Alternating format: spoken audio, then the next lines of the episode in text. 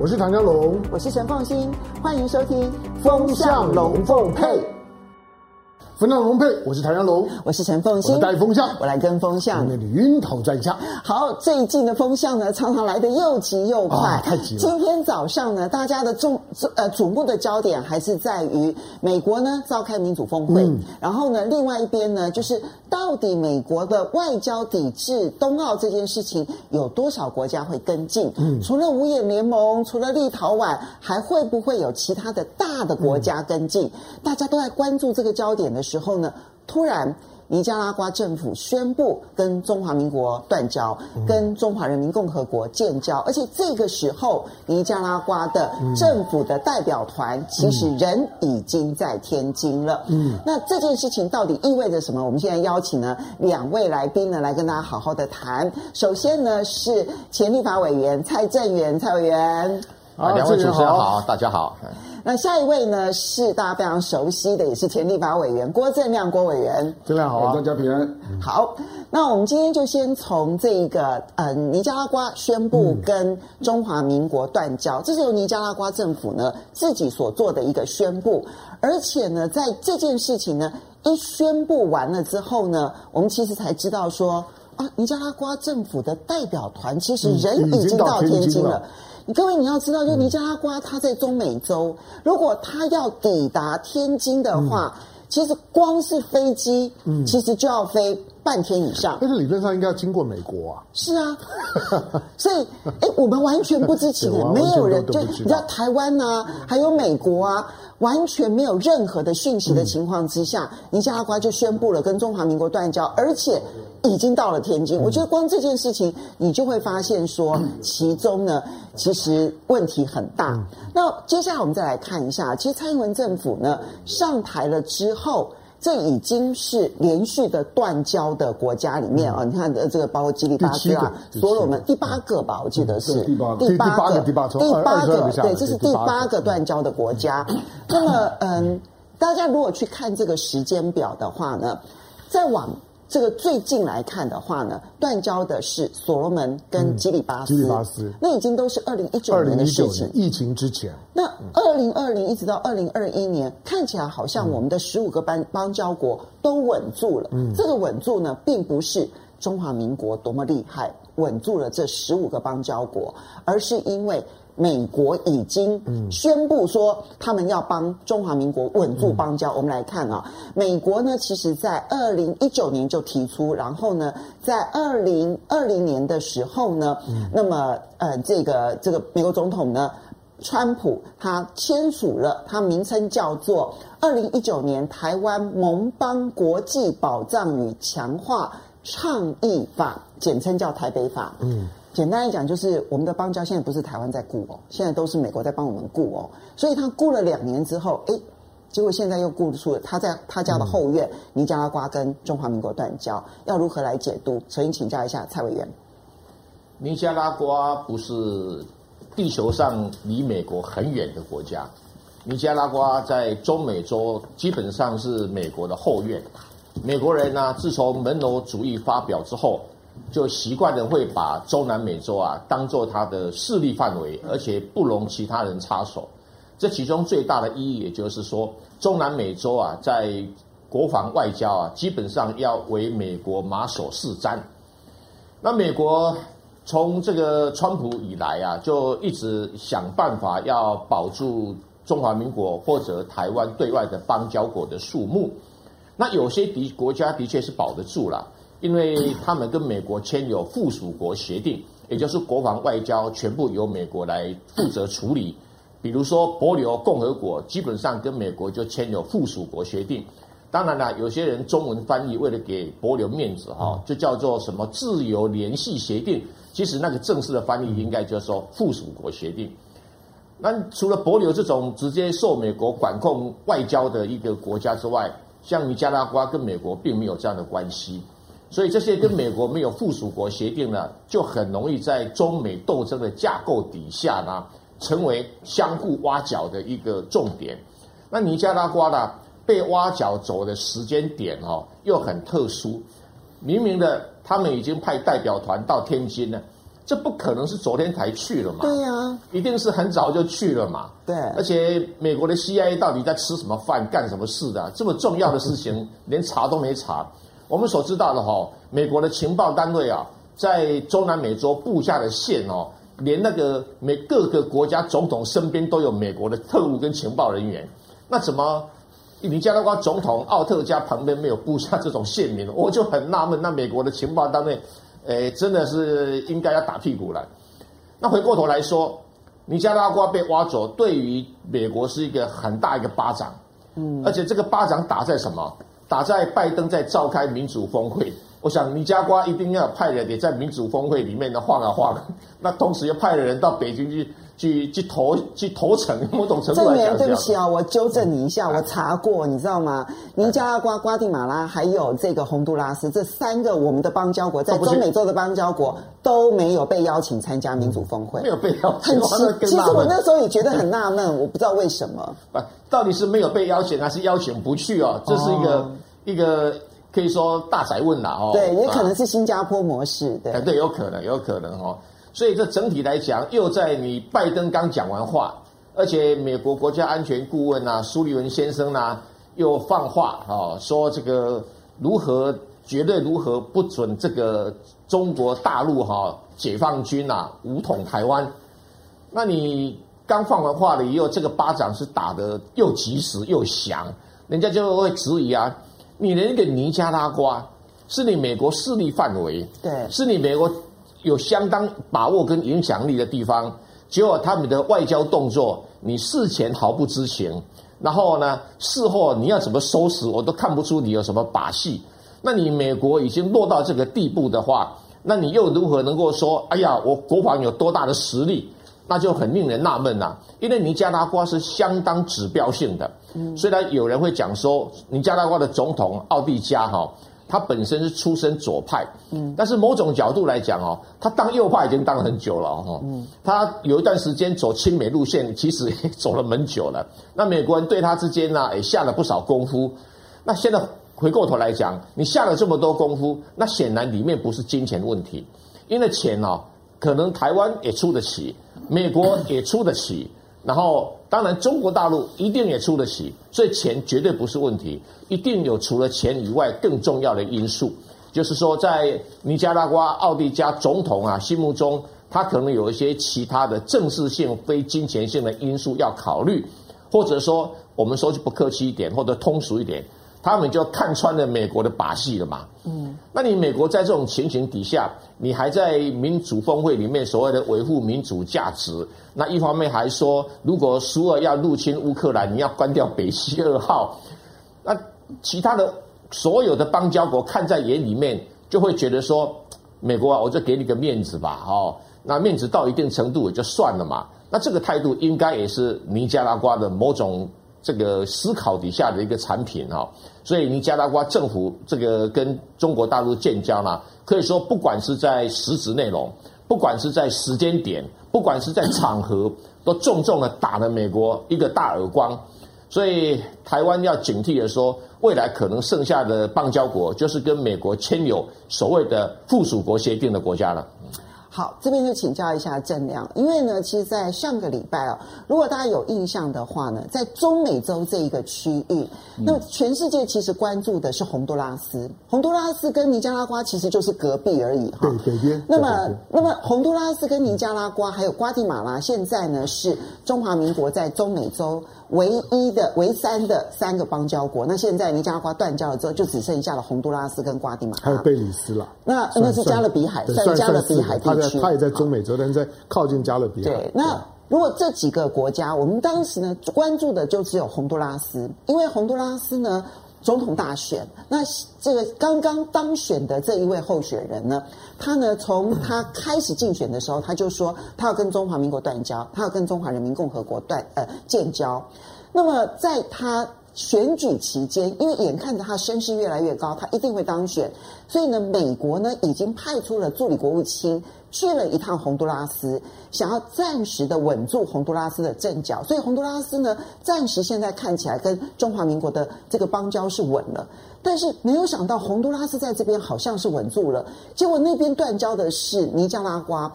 到底拉丁美洲，所以你这件事情不能从两岸的关系去看待这件事情，它一定变选变成的是一个中美的一个大架构，尤其是在美国的后院，它的象征意义其实是更大的。所以你怎么去看？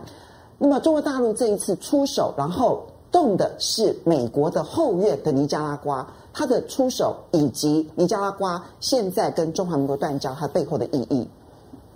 其实中美洲最富的是。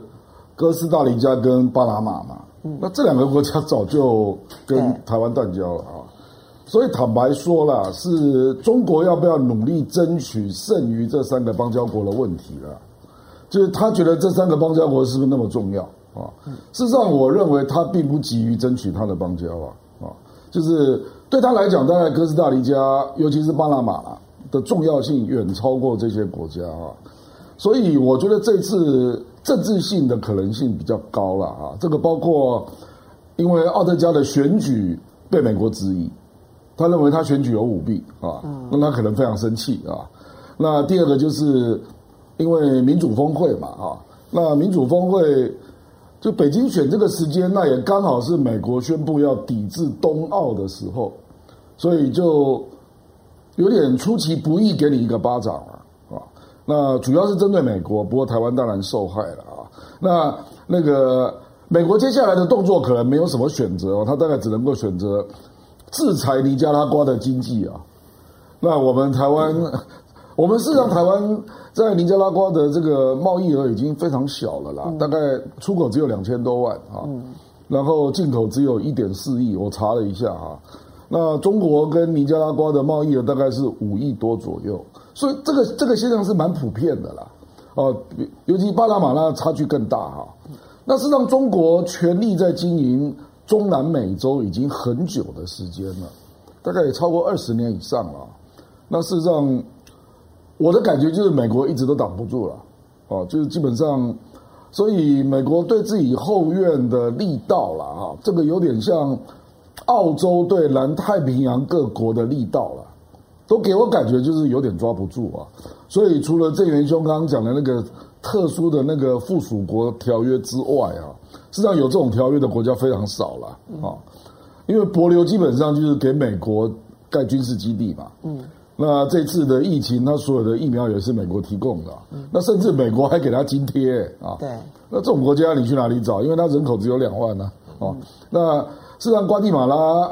还有洪都拉斯，还有尼加拉瓜，还有海地啊。嗯，我认为这些国家都不是中国很积极在争取邦交的国家，原本并不积极，都不是啊。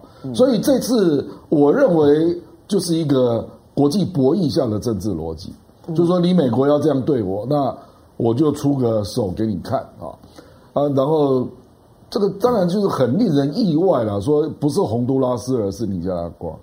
你觉得是令人意外这件事情，是因为美国的情报完全没掌握？当然是啊，我认为洪都拉斯也是早晚的问题啊。嗯，因为洪都拉斯跟中国的关系比尼加拉瓜还要更密切一点。对啊，而且已经在北京成立经贸办事处了啊，而且那个总统有强烈的意愿啊，那这个比尼加拉瓜更想去跟中国建交嘛。那现在是美国积极把它 hold 住嘛。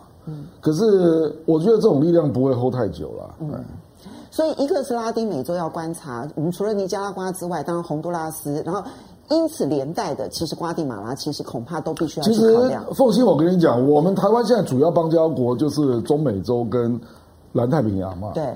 那坦白说，这两个地方如果美国挺不住，台湾也守不住了。嗯。事实上，美国把它留给台湾当邦交国，长期以来都是台湾出钱呐。嗯。然后那个就是作为美国的一个基本的一个实力，这个就是它的地盘呐啊。那如果说美国自己都撑不住，那恐怕断交也是早晚的事情。好，那我这边很快的补充问一下，其实除了拉丁美洲，当然南太平洋的部分，在二零一九年先暂时的停住，就马绍尔其实是还有吉里巴斯是最后的这一块哈。那拉丁美洲这一块呢，尼加拉瓜会不会成为第一个骨牌？好，那其实是我们要观察的点。但是在我们的邦交国当中，其实有一个很特殊的，那就是教廷。教廷最近呢，很多的讯息都说，哎，其实教廷积极的要跟中华人民共和国建交，但是呢，其实是中华人民共和国这边，啊，就大陆这边呢，其实比较其实有一些它内部的一些问题存在。现在如果基于政治上面，中国大陆出手了拉丁美洲，会不会也出手教廷这件事情？两位可不可以很快的回应一下？基本上，教廷不算是一个国家了，教廷算是一个具有国家象征意义的一个宗教的首都，这样就比较正确一点。教田跟台湾的所谓的邦交，哈，你说有吗？我也是很纳闷，为什么？因为他在台湾有派大使吗？啊，长久以来就没有，跟台湾之间有没有什么特别的互动？其实也没有啊。而且他跟台湾的事务的往来非常的薄弱，他反而直接的跟辅仁大学的联系，搞不好还比我们外交部还要来得更密切。对，那所以他们两个会不会建交？那宣布跟中华民国断交？哈，这个基本上是中国大陆如何看待天主教的所谓的主教任命权的问题。这一直都是两方面的一个争执啦。因为对中国大陆来讲，他。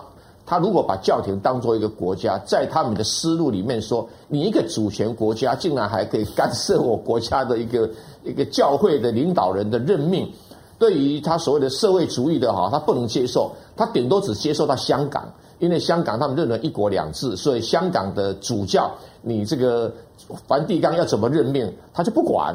但是呢，对中国大陆的内部，他说是社会主义体制，就不容你插手。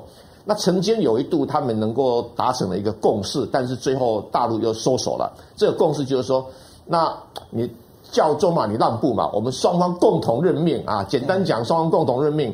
可是好像他们这个北京内部想一想，好像还不妥，也没有说拒绝，就把这个事情就搁下来。那一搁，我算算一算，好像搁了快七年了。所以。这个教廷啊，这个不能把它当做断交与否，实质上已经跟台湾断交了啊。简单讲，而且教廷派人到北京去的次数跟人员都比台湾庞大太多了，这被我们被正视的一个事实。这样你的判断呢？因为这一次拉丁美洲呢，尼加拉瓜这个事情，很明显的，你刚刚提到它是政治博弈下的一个决定出手。那如果说拉丁美洲它决定出手，会不会在政治考量下对教廷出手？因为教廷是全世界唯一的全球性的教会组织啦，嗯、因为伊斯兰还有那个其他的宗教都没有这个现象啊，就只有他有啊。那这个这这位兄讲的很对啦，就是基本上就是当地的那个教会人员的任命权的问题了。那这个中国不愿意让步嘛？那我觉得，我我觉得那个实质上已经都在交往了啦。那只是说有没有必要？抬出到外交承认这个地步了，因为越南也是如此啊。对啊，所以我不认为他会积极处理这个问题了。OK，嗯，好，香龙，你的看法？这一次的尼加拉瓜这个事件呢，其实我觉得，你说巴掌，就当中华民国这样受伤了这样子，但是呢，其实受伤最重的是美国，尤其是在他开民主峰会的这个时候，全世界都看到你的后院，你美国 hold 不住。但我们感触很多了，因为这些地方我们都去过。对，那刚刚郑亮提到，就是我去尼加拉瓜去了两次。嗯，台湾台湾跟尼加拉瓜之间没有什么经贸关系，特别在年轻纺织撤了之后，嗯、在过去年轻纺织投资的时候呢，把尼加拉瓜打造成牛牛牛仔裤王国，把台湾的牛仔裤全部移到尼加拉瓜。嗯、那个时候呢，其实最好的时候，但后来做做年年轻也也撤了。二零零八年之后就就就撤了。刚刚讲到教廷，教廷教廷跟中国的关系。和美国和中国的关系，它是相同性质的关系。美国开的是民主峰会，教廷开的是天主峰会。嗯，其实一样的，一个是宗教的意识形态问题，一个是政治的意识形态的问题。换句话说，他们在守的都是自己意识形态的那个理念性的坚持。那个坚持如果能突破的时候，他对于就是说不同的意识形态之间能不能够建立一个有可信度的双边关系，是有启发性的。好，那这一次，这次尼加拉瓜的跟跟北京的建交，我觉得时间地点都都是有有挑过的。那当然了，就是我我我们讲白了，就是说挑在今天，人到了北京，算时辰就对对，天津就是有有有挑时辰了，有挑时辰啊，今天是今天之后接黄道吉日。今天呢是开美国呢开民主峰会的时候，那我们就给他办个 party。好，挑今天就让你感觉一下，让你第一次开民主峰会的时候呢，你会感觉到，嗯，突然间有个印象，觉得那天好像发生过什么事。那天呢，尼加拉瓜跑了。好，那尼加拉瓜在在中美洲，我觉得它它它是有它地缘上面的特殊意义啊。它接下去可能会有很多的很多的一些一些地缘上面的一些的改变，是值得观察。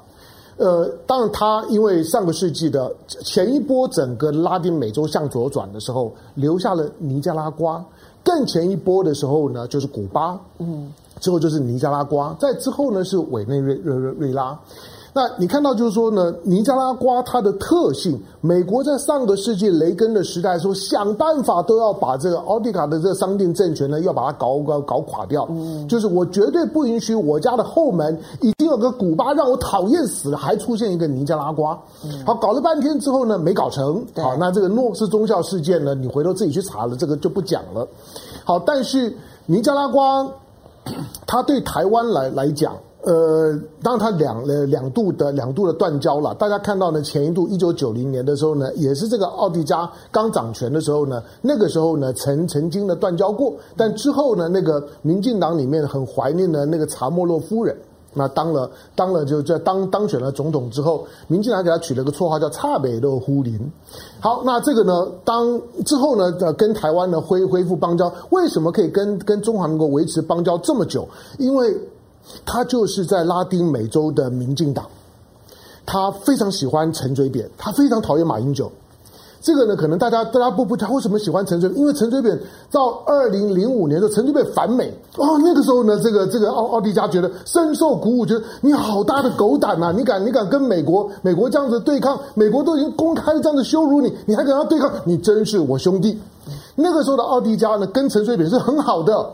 之后他很讨厌马英九，因为马英九让他没有办法跟北京建交，因为外交休兵了，他晚了晚晚了一步，那是最重要的关键，晚了一步。所以呢，马英九呢去尼加拉瓜的时候，你记不记得他根本就不给马英九好脸色看，刻意的呢给马英九呢冷处理，然后呢让马英九坐冷板凳。他跟北京的建交是早晚的问题了，就是说那个条件基本上都成熟，不过挑在今年呢、啊，我觉得是很特别，因为。今年的六月份，本来对尼加拉瓜来讲，有一个很大很大的案子叫尼啊尼加拉瓜运河，呃，你或许有有些人会注意到，因为。它其实比巴拿马运河的规划期更早，十九世纪的时候，大家就在谈尼加拉瓜运河，因为这是尼加拉瓜在中美洲当中最有优势的一点。那个运河，因为它中间有个很大的马拉瓜湖，它可以调节水量，它可以停泊很多的船船只，所以呢，在十九世纪谈谈了将近一百多年的时间，就是一直没有钱进来。但是中国某个某个现在叫王静的啊，那个在香港还挂挂牌那。曾经呢，承诺跟尼加拉瓜呢成立一个叫做 HKND 的这家公司，要在尼加拉瓜开一个运河。那你美国有一条，我也有一条，而且呢，我比你呢尼加拉瓜那条更大条。嗯，如果能够开成这个尼加拉瓜运河，那巴拿马运河就完了。嗯，你知道中国在跟巴拿马要建交的时候，还特别的跟巴拿马讲哦，那个那个尼尼加拉瓜运河跟我并没有关系哦，那个是一些企业家搞的，跟我政府没有关系。这个这个企业垮了。这个企业呢，后来呢，大家觉得呢，就就就是个骗子。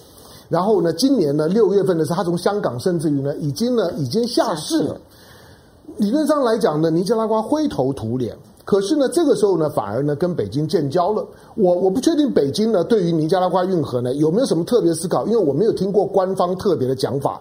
可是从一个战略水道的角度来来讲，中国一定希望有一条穿过呢太平洋到大西洋，而且不受美国控制的运河区。巴拿马不算了，巴拿马是美国管的。对，虽然那个是巴拿马，因为它叫巴拿马运河，但是是巴拿马的美国运河，两边的驻军呢，都都都是美都是美军呐、啊。所以他一定希望有一条我自己的运河，比你更大条、更好、更好走。这个呢是很有可能，如果那条运河开了，对美国来讲，他的后院会超级没有安全感，等于就被攻破了。好，那当然中美洲，因为对台湾来讲，本来七个国家里面呢，台湾还有四个，那有三个呢已经已经跑了，再跑了尼加拉瓜之后就变成三比四了。其实台湾在中美洲的势力已经居于弱势了。居于弱势之后，以中美洲国家它有个团结特性，中美洲呢跟跟东盟是一样的，嗯，它是超团结的，是。他们什么什么事情，我告诉你，对外的他们经常都都都是呢一体做作业。我认为它比东协还要团结。是，其实有一个很大的原因，是因为他们的语言是完全相同的，没没错没错，他们的文化背景、被殖民的背景、各方面的背景都是相似的。是，所以当你看到就哇，我们我们七个，而且他们的政政治制度不太一样哦，像刚刚正亮提到的，像像是 Costa Rica，Costa Rica 其实是一个 OK，他可以参加民民主峰会，其实他的民主程度蛮高的。对，那巴拿马其实理论上现在也 OK 啊，或者刚刚结束选举的洪都拉斯也 OK 啊，但是这七个国家里面，当有四个已经跑了，那三个我基本上是都不乐观的。至于郑源刚刚提到的说，跟美国签附属国协议的，其实有两个啦。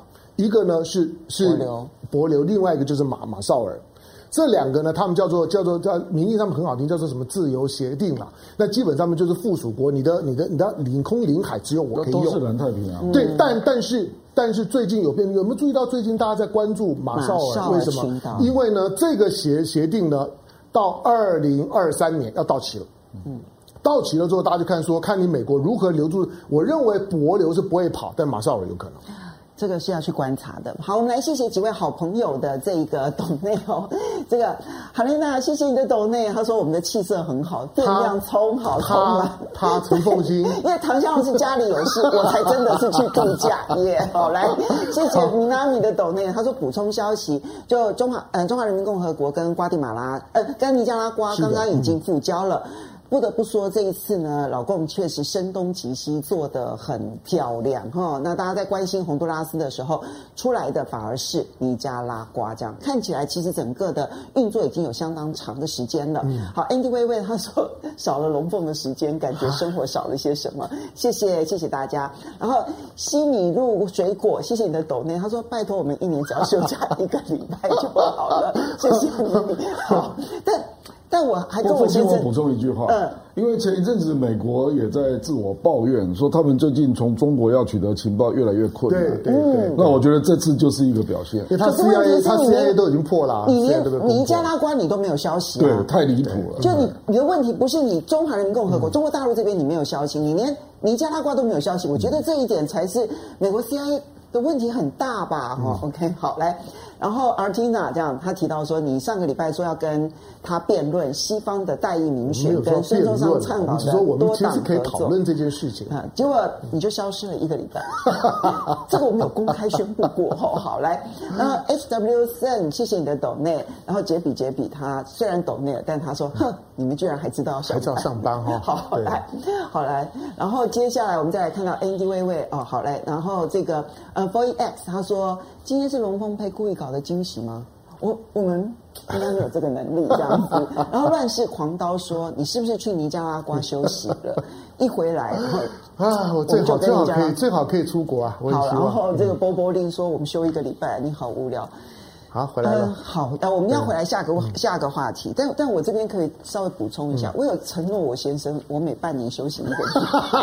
对，我本来不不想讲的，但是好，那陈博士自自己讲了，没问题，来再来。接下来，当然，其实，嗯、呃，国际上面。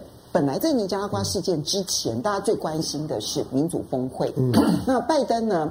其实这是拜登很重要的一次民主大拜拜。哈，那他邀请了一百一十个国家啊，他他强调就是要抵抗威权啊等等的。哈，我们看到拜登呢，他特别的强调民主面临挑战，需要复兴。嗯嗯、那呃，在这个时候呢，其实你看到这个不知趣的马英九呢，他去投书说。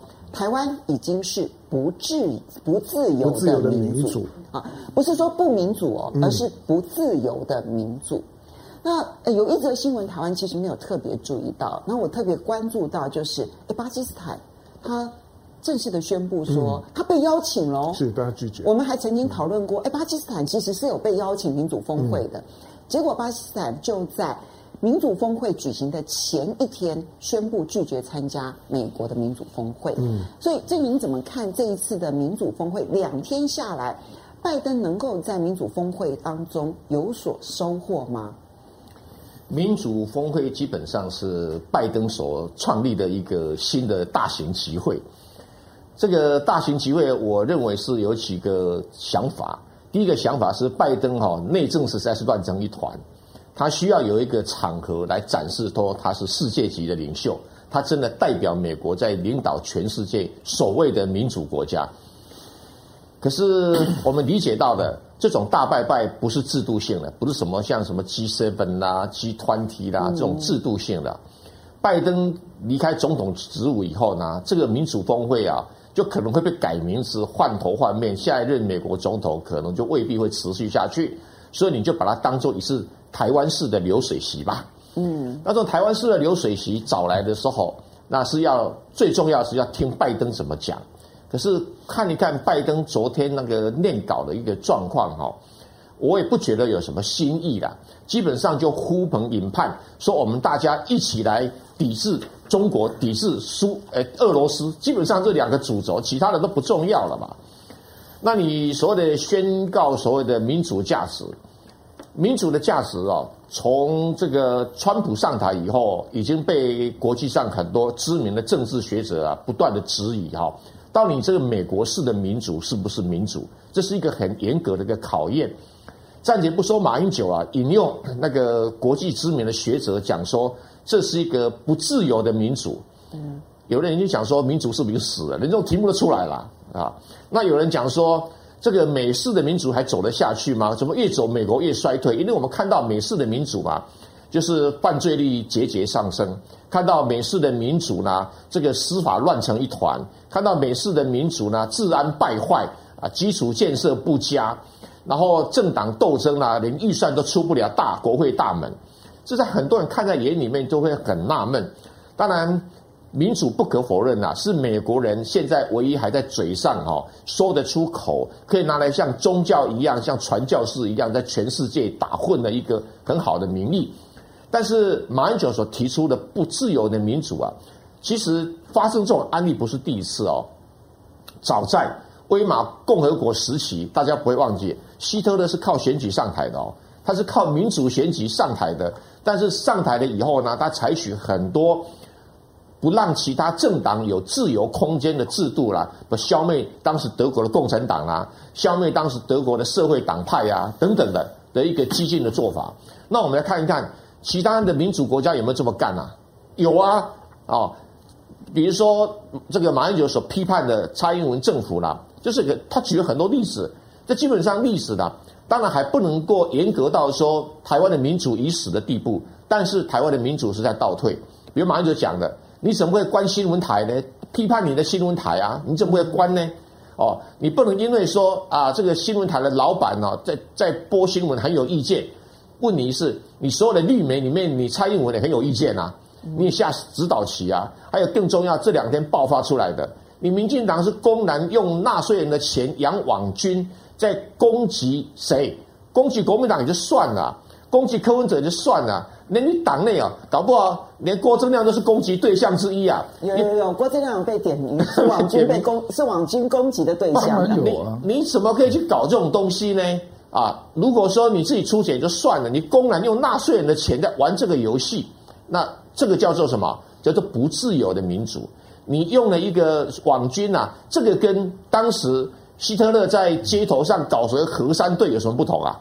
和山队就是说，看到马路上不同意见的抓起来揍一顿。那现在更严重了，不用到马路上打人啊，就可以在网络媒体上把一个人打得自己就自杀掉了。嗯。所以整个题来讲，不自由的民主在台湾已经是出现一个很严重的征兆。那如果台湾人不觉醒，只要说你民进党主张台独，我什么都可以原谅，那最后台独一定死亡，民主也一定死亡，更不要说自由不自由了。因为你当在台湾内部乱成一团的时候，难道我们台湾的处境是这么轻松的吗？外交的一个一个被抢走了。然后接下来的军事活动啊，靠美国行吗？所以台湾唯一存在的价值就是什么？就是马英九那种早期的路线。虽然我不太同意他，但是他的两岸关系路线正确的，就是说你要做得让大陆十四亿人民都尊敬你。嗯，那你大陆十四亿人都很尊重你、很尊敬你的时候，那不管是北京谁当权嘛，那你要武统台湾本身内部就成成一个很强的一个一个组合的力量。那你现在不是啊？把大陆搞得成是一个很强的民族主义，就是要在中美博弈底下了，不让不一定要赢美国吧，至少不要被美国打得鼻青脸肿嘛。那你大陆有这种名气，那强力支持底下，那你台湾又要扮演什么角色？扮演拜登的小狗吗？还是扮演川普的打手？你没那个分量嘛？那你再演下去的结果就是什么？中国古书里面一句话：“起龙卧榻之旁，有人酣睡了。”所以哦，这个。我们讲《韩非子》里面哦，不晓得蔡英文有没有读了哈？他 LSE 大概没有读《韩非子》哈。里面有讲说国家会灭亡的条件哦，以目前看呢，台湾几乎每个条件都符合了，只剩下一个说，你美国到底有多大的力量可以撑住台湾的军事防卫呢？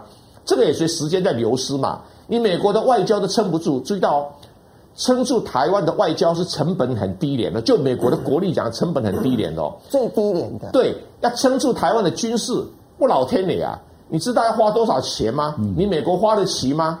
这个 大陆跟你对赌的时候，你美国有多大的意志力上了牌桌了？啊，现在的状况是这样的：美国人有个习惯的，美国是拳击文化，拳击是美国的一个很重要的文化。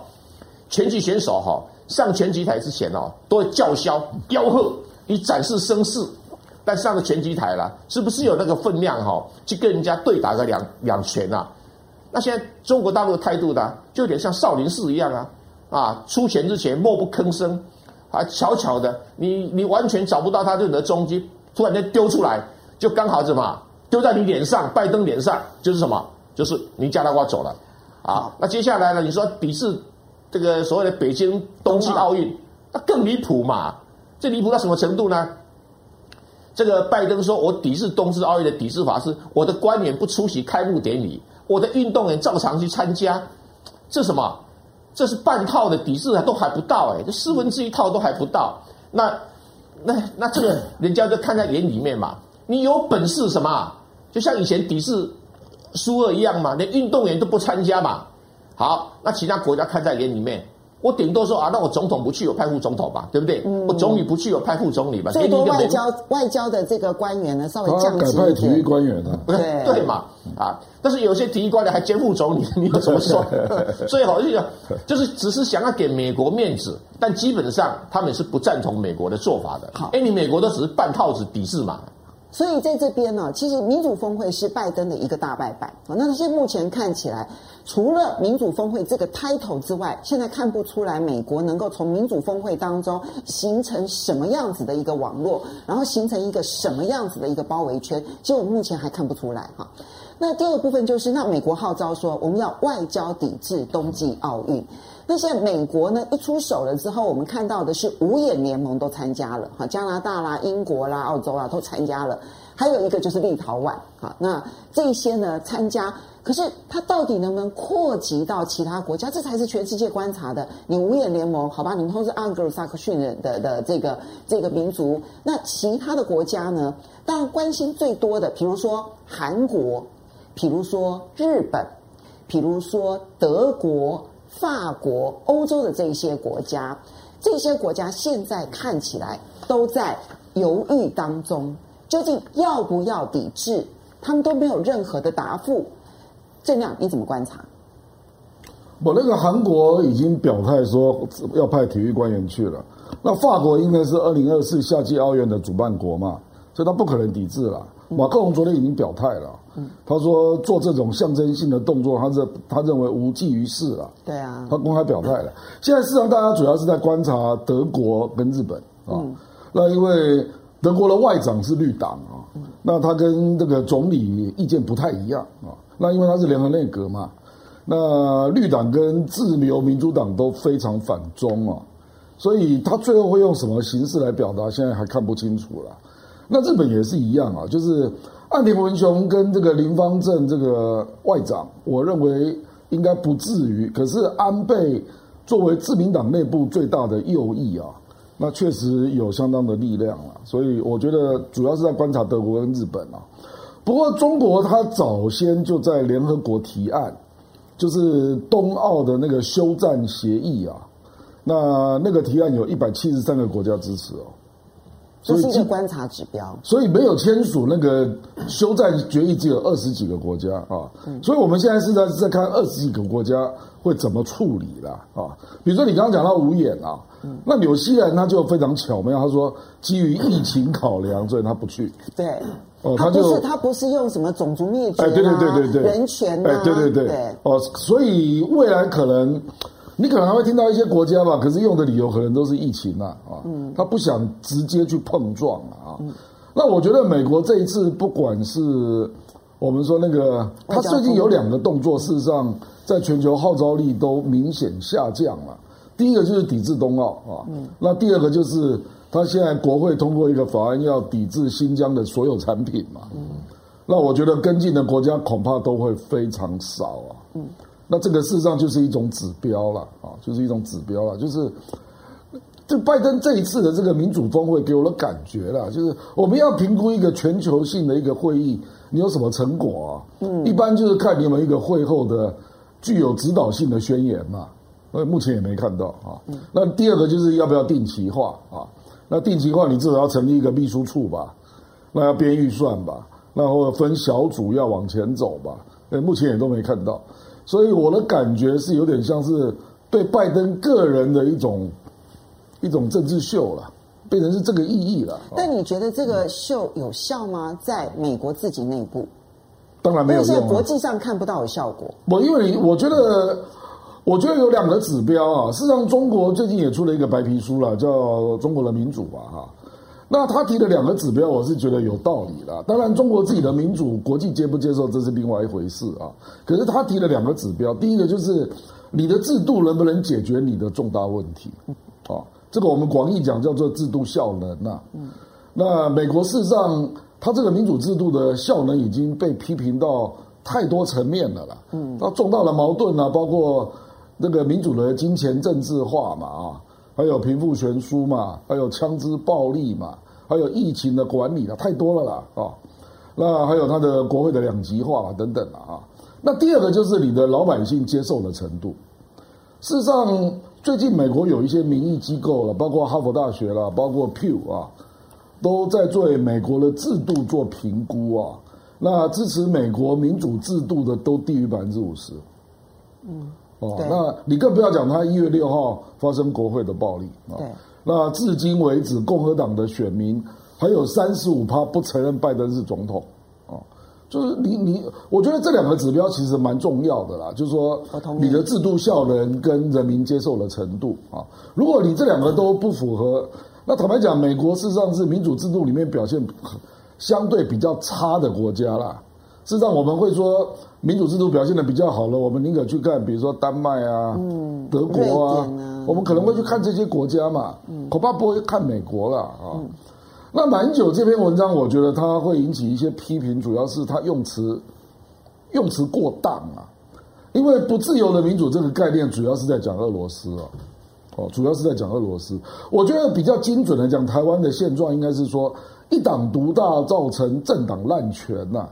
然后导致了民主倒退，这样就会比较精准了啊。嗯、那这个你就可以列出很多现象。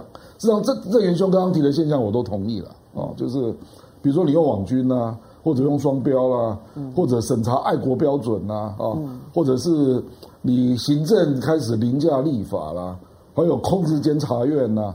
我我觉得你如果用这些指标了，那就会比较明确了。那这样台湾引起的讨论。也不会只是用一个哎，这个名词对不对啊？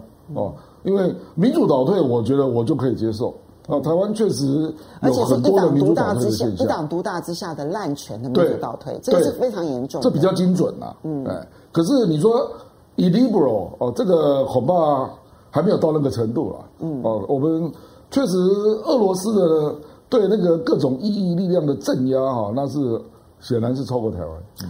好，不过刚刚这个郑亮其实提了一个很重要的重点，那就是制度效能这件事情。美国现在对于呢它的这个民主价值能不能够推销到全世界有极大的焦虑，因为他之前呢其实想要推的是自由贸易。现在他自己把自由贸易这件事情给关了门了。它剩下一个价值，就是民主价值。可是它的民主价值在推到全世界，其实被接纳度正在大幅度的下滑。你讲不用讲别的，就是刚刚郑亮所提到的那个皮尤研究中心，他们所做的民调，其实各国接受度已经低于百分之五十了。所以你的制度对于全世界的人民的吸引度已经大幅度下滑。这个时候你开的民主峰会，然后想要去重新的建立。美国价值对于全世界的吸引力，这效果真的是很有限。然后你用的这个抵制冬奥的这件事情，你看到全世界响应的状况是这样子的零零落落。美国过去的一呼百诺，到现在的零零落落，我觉得差距是非常大的。大家谈民主都谈得很粗糙了，就当因为我们好，比如说不管是我啦，或者我们我们我们这在在包括在座的几位，其实我们成长的年代都透都受到了就是说呢民主化运动的熏陶，我们基本上都受到自由主义的训练，跟跟那种的，就是说对于那种的政治制度跟氛围的憧憬，嗯，那我们也终其一生呢，我们都都信守这样的一种的信念。一生还很长，先不用急。对，就是我们到到到现在为止。可是对民主的评价，如果不能够细致化一点，比如说日本从战后一直都都是自民党，近乎一党独大的专政，他所有的问题都是在都是在自民党的内部处理。请问除了选举那个形式之外，他跟共产党有不一样吗？他的所有的问题都在对内部的派系处理，其他的党根本就是讲不上话的，在国会里面也不会有任何有关于在野党所提案会会通过都没有意义。你再过来看，印度现在也也走上这条路，甚至台湾也一样。那、嗯、印度的情况可能更严重，因为他对于反对者的那个打压是更严重。这个是我们在我们在讨论民主的时候啊，你你不能光看一个选举的形式，而是如果它的内部的政治结构已经僵化了，嗯、我形容为民主僵化，有民主的壳，可是它的运作呢都派系化了，都利益化了，那那有什么用？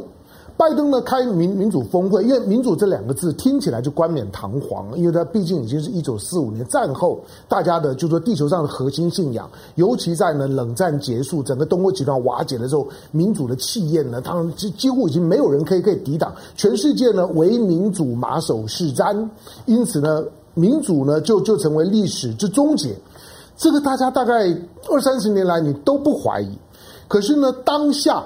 国际当中许多被称为所谓的民主国家，拜登呢所邀请的对象里面，我我再三提醒，就是说它里面有很大的问题。那今天的民主峰会呢，如果拜登或者说呢台湾呢所拜登不敢邀请蔡英文谈民主，我觉得就很虚弱啊。第二个，如果你派出来的唐凤不敢谈台湾的网军，你觉得台湾也很虚弱啊？唐凤不会谈网军，他会谈如何的在网络上面抵制假消息。是啊，其实是他管理网络的经验。所谓的抵制的假消息，就是抵制呢执政党不喜欢的讯息，我就定位为假消息。我告诉你，在网络当中一定有很多假，但是那种假是不是恶意的的假？有时候是一般的老百姓，我也搞不清楚这些情况。我已经尽我有限的能力当当中，我讲我认为真的东西，跟网军是不一样的。嗯，你你不要把网络上假消息就认定说那就是网网军，错，网军是呢拿了钱，同时为特定的政党政治立场，尤其执政党服务，然后呢在攻击呢特定的政治对手，然后炮制很多的假消息去带风向，跟一般的民众他尽他的能力去讲他认为相信的事情，那是完全两回事。唐凤不要鬼扯。尤其作为一个执政党，不可以这样做。好，那你今天呢？你说要去要去抵抵制抵制冬奥，其实抵制冬季奥运啊，其他的国家我觉得都无所谓了，因为韩国跟法国。你只要看到他最近跟美美国的关系，你就知道了嘛。韩啊，韩国对美国多失望啊！他本来希望，他几乎已经讲白了。我本来想借着这次冬奥，让中美两韩可以坐下来谈一谈。是，他是想做这件事的。但是当我拜拜登说，我就是抵制，那韩国文在你就就知道，你好像是在搞北京，但是你其实在搞我嘛。你你根本就是不鸟我。那因此呢，我在联合国大会当中所谈的中战协议，你就是置之不理。法国光看着呢，那八艘的潜潜艇，我当然不跟你美国一路啊！我如果这时候我还跟你美国一路，那我法国以后要怎么样去去去去做人啊？不是去做国，就是在基本上面我我就就不可能。我只看日本，嗯，其实接下去其他的国家我们都不用看，我们只看日本。德。德德国，因为就像刚刚正亮讲的，因为他政党刚改组，他又是欧洲的领领导国，他有他装模作样的需要了。那他呃，包括立陶宛，你说我我要跟立陶宛公开唱反调嘛，也很怪。那呃，德国先嘛，我我我只看日本，日本终究它代表了整个东北亚。东北亚如果朝鲜是会参加的，韩国是会参加的，俄罗斯是会参加的，请问你日本参不参参加？那日本如果说，因为他二零一五年的时候呢，他甚至于呢连亚投行都不参参加，成为呢成为主要的国家里面唯一不参加亚亚投行的，就是跟美国在站在一起。那个时候是安倍。岸田文雄这个时候如果说不，我还是呢决决定不跟美国一路，我要去去呢派派有代表性的人，派不管这里林方的是谁去参加呢冬冬季奥运，你就是公开呢跟安倍呢在作对啊，两个人的那种那种的撕裂呢是会公开上台面的。最后我觉得五眼联盟采取一致的行动啊，因为。在所谓的民主集团里面啊，大家固然会去报道一些的美国的不好的新闻，可是你绝对不会看到有哪一个国家的政府敢于去质疑说你美国的制制度是有有问题的。嗯，有哪一个官员敢这样讲？有哪一个主流的媒体敢去质疑美国说你这个制度是有问题？没有人敢。因此，今天去质疑美国的制度的效能，以及它制度的缺陷。你还得要幸好，就是说现在呢，还有一个一个一个所谓的大陆的这种的体体系，跟你美国是尖锐对立的。可是五眼联盟所暴露出来的是，当你在质疑新疆的种族主义的时候，我告诉你，五眼联盟的本质就是种族主义。今天为什么五眼联联联盟？你在国际社会当中来讲呢？五个人拉拉拉着走，横行霸道，指指点点点。你经过的地方，大家都必须要让路，都必须要呢躲到一边去。为为什么？那是呢白种人昂昂萨的种族主义。到现在为止，我从来不相信今天地球是什么公平公正的。当没有人敢去质疑昂萨的种族主义的时候，这个地球的公平还远得很。好了，我们现在回应几位好朋友的这一个嗯、这个留言呢、啊。呃，艾莉刘，谢谢你的董内。他说巴基斯坦不去民主峰会，其实这件事情美国媒体几乎都没有。不重要。保尔谢你的董内，他他这边特别提到了，就是一九五七年十一月七号，苏联那个时候召开纪念十月革命胜利四十周年的大会。那时候有十二个社会主义国家、共产党，还有六十四个共产党、工人党参加。那是社会主义阵营的最后的团结。那个时候，毛泽东提出了东风压倒西风。之后，中国跟苏联就走向了分裂。好，社会主义阵营其实就已经完蛋。其实跟现在。世界民主峰会好像反而有一点点类似之处，就是在你好像看似拉到最高峰的时候，好像已经是一个分裂的前兆了哈。嗯、那么，不过我打岔了，不同的就是说，嗯、我认为当时的苏联是有很强大的就是意识形态输出跟扩张主义的企图，嗯，但是现在的中国没有。嗯，那个如果说美国有民主输出的这个气氛，在在当时苏联也有。事实上，在跟民主峰会同时，中国也在举行南南人权论坛。嗯，那他是从二零一七之后就开始办了。嗯，那他事实上是要扩充人权的内涵呐。嗯，比如说他在谈那个疫苗人权啊，嗯，还有分配的问题，嗯啊，还有就是基本上他就是把它弄成是发展。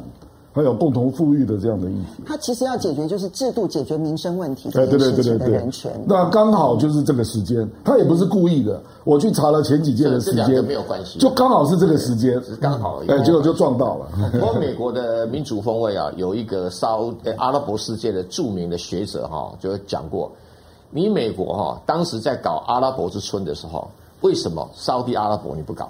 这第一个指标，嗯，第二个指标，你现在谈民主峰会的时候，沙特阿拉伯违背了以美国所有的民主价值的任何一条标准，你也没有吭声啊，对啊，好，第三个，你说他没有邀请啊，不是，连吭声都不吭声啊，对不对？哈，那你你这个美国人在谈所有的这个推广人权民主啊，为什么就是过沙特阿拉伯之门而不入？啊？这是一个很重要的指标。所以就美国来讲啊，香龙兄讲对了。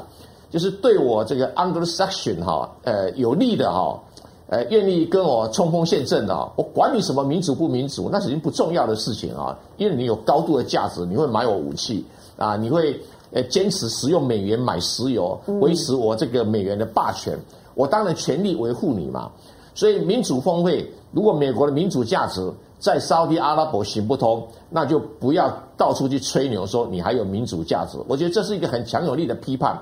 何况说美国这次拿出来说抵制冬奥的理由哈，说新疆有种族灭绝的这个状况啊，有这个所谓反人类的罪行。我不晓得白宫这个这样的说辞哈，要不要在华盛顿的樱桃树底下哈自我检讨一下？因为我们现在翻遍地球上的那个角落，找不到新疆有这样的一个罪证。那你一个美国不是自诩为说我是美国宪法司法体系全世界的模范吗？没有任何证据的东西，你都会朗朗上口。那这个当年呢，你的开国的国父华盛顿哦，只是砍了一个樱桃树，在忏悔了老半天。那你拜登那个老脸还有脸去讲这种谎话，而且拿这个理由来抵制冬奥。你可以用任何理由抵制冬奥，但是你一个说谎的方式来抵制冬奥，就是本身就是对美国强大的羞辱。嗯，好，来接着呢，我们再来看到的是 Z Alex 啊，谢谢你的抖内，他说两岸的未来，包括中华民国的未来，取决于两岸政治谈判的结果。所以他借用韩国瑜的一句话：“不要怀疑共产党必须收复台湾的决心，不要怀疑台湾人民追求民主自由的决心。解决两岸困局跟未来最好的方法还是和平谈判。”是哈，同意。来，接下来再来看到的，明明谢谢你的董内，王翔谢谢。然后明天要考期末考，我们来减轻焦虑。好，希望可以，希望可以。王泽他特别要问啊，就郑亮兄啊，你说这个蔡政府感受不到大陆的善意，请问一下。现在蔡政府对大陆的所作所为，要换来怎样的善意呀、啊？哦，对，嗯，我我我真觉得很可惜。我我真的我碰到我认识的大陆朋友啊，只要来过台湾的，不会对台湾没有好好感。是是是。但是现在两岸人民完完全都都中断交流，那个伤害太大了。对，好，那 VS Alex 他特别提到说，说好的休息一周呢？你是希望我们今天都不要出现，对不对？好，来，好，这个这个呃，来，我们接下来再来看到的是这个马传，OK。呃，马传宇，马传宇，马传宇，他说他这一周听到最好笑的消息是唐凤要去分享防止网络假消息的经验，这样好像是安排诈欺犯呢去宣传反诈骗一样，比较有经验了。好了，Hero Yoshi 谢谢你的懂内。他说美国所有的官员，包括总统，还有外交兼国防部长，国内根本没有人管。好，好，这个我们最后很快的来讨论一下这个，嗯，这个普京跟拜登又见面了。这一次的见面对话呢，看起来是一个没有乌克兰参与的乌克兰大会，重心点，全世界的焦点就放在说，那你到底美国能不能展现捍卫乌克兰的决心？但是拜登说了一句话说，我们是不会派兵去乌克兰的，显现的是在乌克兰这件事情上面，拜登是会出嘴。表达说，如果你出兵的话，我会制裁你，还是要经济制裁？但他会不会采取任何的行动呢？No，不会。郑源，这次普丁已经要到他所要的了，他就画下了红线，乌克兰不准加入北约。没错，对，哎，这个就可以。那拜登要到了什么？不是，拜登就是白宫的说法，就是说拜登没有这样承诺。问题，拜登有没有拒绝？嗯，拜登有没有有没有否认？通通没有啊。那从这个外交习惯来讲，就表示说拜登已经同意了，至少不公开讲，但是私底下讲说好，麻烦你不要对乌克兰动武，但是呢，我保证乌克兰不会加入北约。那乌克兰不加入北约啦，那以前北约动不动在乌克兰武装干什么用呢？对，这是很好笑的事情。而且第二点更重要的，就是在乌东的地区不准乌克兰军队进入，那就等于说。普京哦，他不用派兵就保护到乌东。那现在乌东虽然是表面上是什么，是乌克兰的领土不可分割的一部分，但是对不起，是已经是苏俄的呃俄罗斯的势力范围了。嗯，这已经是很确立的一件事情了。所以这两个不见面还好，见面了以后，拜登就变成李鸿章了，你知道吧？就已经该割的都割了。因为第一个哈，普京的战略目标很清楚，对，而且拜登的战略目的哈。他只是说，哎，拜托拜托，不要打仗哈！我美国不准备出兵，咱们就这样。那你要什么？哦，这个条件还好，我就答应了。嗯，请问你，那拜登要跟中国大陆谈台湾的问题，这个红线要怎么画？是啊，画到什么程度？还是说拜登就说哎呀，这个尼加拉瓜你要拿走，我就不反击啦。那下一次洪都拉斯啊，我就装作没看到啦。啊。然后这个你下一次啊要这个基建绕台，那顶多让我美军的基建也跟着陪你跑一跑。那如果这样子，这个戏就玩不下去了嘛。所以呢，你知道现在全世界呢最接近的其实就是乌克兰跟台湾，那个处境是最接近的。那么，但是呢，你看到拜登跟普京，因为普京他要的战略目标，就像郑源所说的很清楚，我的红线就是乌克兰不准加入北约。然后他甚至于要到了在乌东地区，乌克兰军队是不可以去乌东的。你让乌克兰实质分裂了。当普京要到了这些，可是拜登其实看起来只有开了一个峰会，其他什么都没有要到。这个是乌克兰的处境。那那那台湾呢？郑亮，这个乌克兰要加入北约，就跟台湾要完全独立是一样不可能嘛？这个大家都知道了。那俄罗斯它是经过事先已经布阵了，它的布阵包括两个方面了。第一个就是边境陈兵十七万五千人，对，它已经布阵完毕啊。那基本上，乌克兰如果发生战争，基本上是陆战嘛。嗯。那美国的驻军是在德国啊，你过来怎么会来得及呢？而且它的陆战陆军是最弱的，美国的陆军是最弱的，所以根本完全没有胜算了。我们讲白了了，哈。当然，俄罗斯也不是真的要打乌克兰啊。嗯。他如果真的发生冲突，一定还是以乌克兰内战的形态出现了。因为最近这七年，从二零一四到现在，乌克兰已经死了一万四千人哎。那个内战是打真的，那乌东事实上就实质已经跟俄罗斯已经产生了某种形态的合作了嘛，这个已经事实了。然后乌克兰政府也没有办法来控制乌东，这个就是我们说俄罗斯有了第二个现实了。就这两个现实，美国跟北约都没有办法改变，那你有什么筹码来跟俄罗斯谈啊？那实际上俄罗斯本来。嘴巴上公开上要的是说，我们是不是签个协议啊？就是说，你就保证你不会让乌克兰加入北约，那我也承诺我不会攻打乌乌克兰。那北约跟美国做不出来嘛？嗯，我们讲的是说协议签不出来了啊，因为你只要签了这个协议啊，那我坦白说了，这个乌克兰大概就失去了未来所有的这个期待了。嗯，那他就会逐渐的内部的那个亲俄派又会开始崛起啊。那这个有违北约跟美国的利益嘛？所以他这个协议没有办法签。可是实质上大家都知道，大概就是默许了啦。这个就是郑元兄刚刚讲的啦啊。因为拜登真的是非常奇怪啦，因为那天他跟普京这个两个人会谈两个小时啊，坦白说是不欢而散哦，各自坚持。可是他隔天突然之间就立刻说，呃，美国不会出兵。嗯，对。那那你是在干嘛呢？没错，我就觉得很奇怪，而且拜登竟然还选在战情室跟普京对话，他是选择在那个 Situation Room 嘛，嗯，就我们讲的那个甘乃迪那个 Kennedy Room 嘛，那个就是表示说我随时可以准备好战争呢，嗯，就隔天你就说你不出兵啊，这个设立内容太明显了啦，嗯，你当然就被普京看破了嘛，啊，是，所以你你去看这个局面那。实际上，台海当然也有可能是这样的局面了，就是说，中国大陆对台湾，它现在也是在开始布阵嘛。嗯。那是不是布阵到了一定的局面，然后这个问题就会用不同形式，就是说到底要怎么解决嘛？啊，那美国那个时候就必须要对北京的一个态度要做出一一定的表达嘛？啊。实际上，我们看到美国最近的布阵啊，我的感觉了啊，他已经准备要退到第二岛链了。没错，然后要把澳洲跟关岛都把它变成核武基地了啊，比如说核动力潜艇啊，还有关岛可能也要布置战略轰炸机了，都要布置核弹了。那至于第一岛链啊，台湾跟日本，那他是希望你跟中国大陆好好打一仗了，嗯，可以耗损中国了啊。那事实上，他本来对乌克兰的期待也是如此了，他大概也希望乌克兰跟俄罗斯好好打一打吧。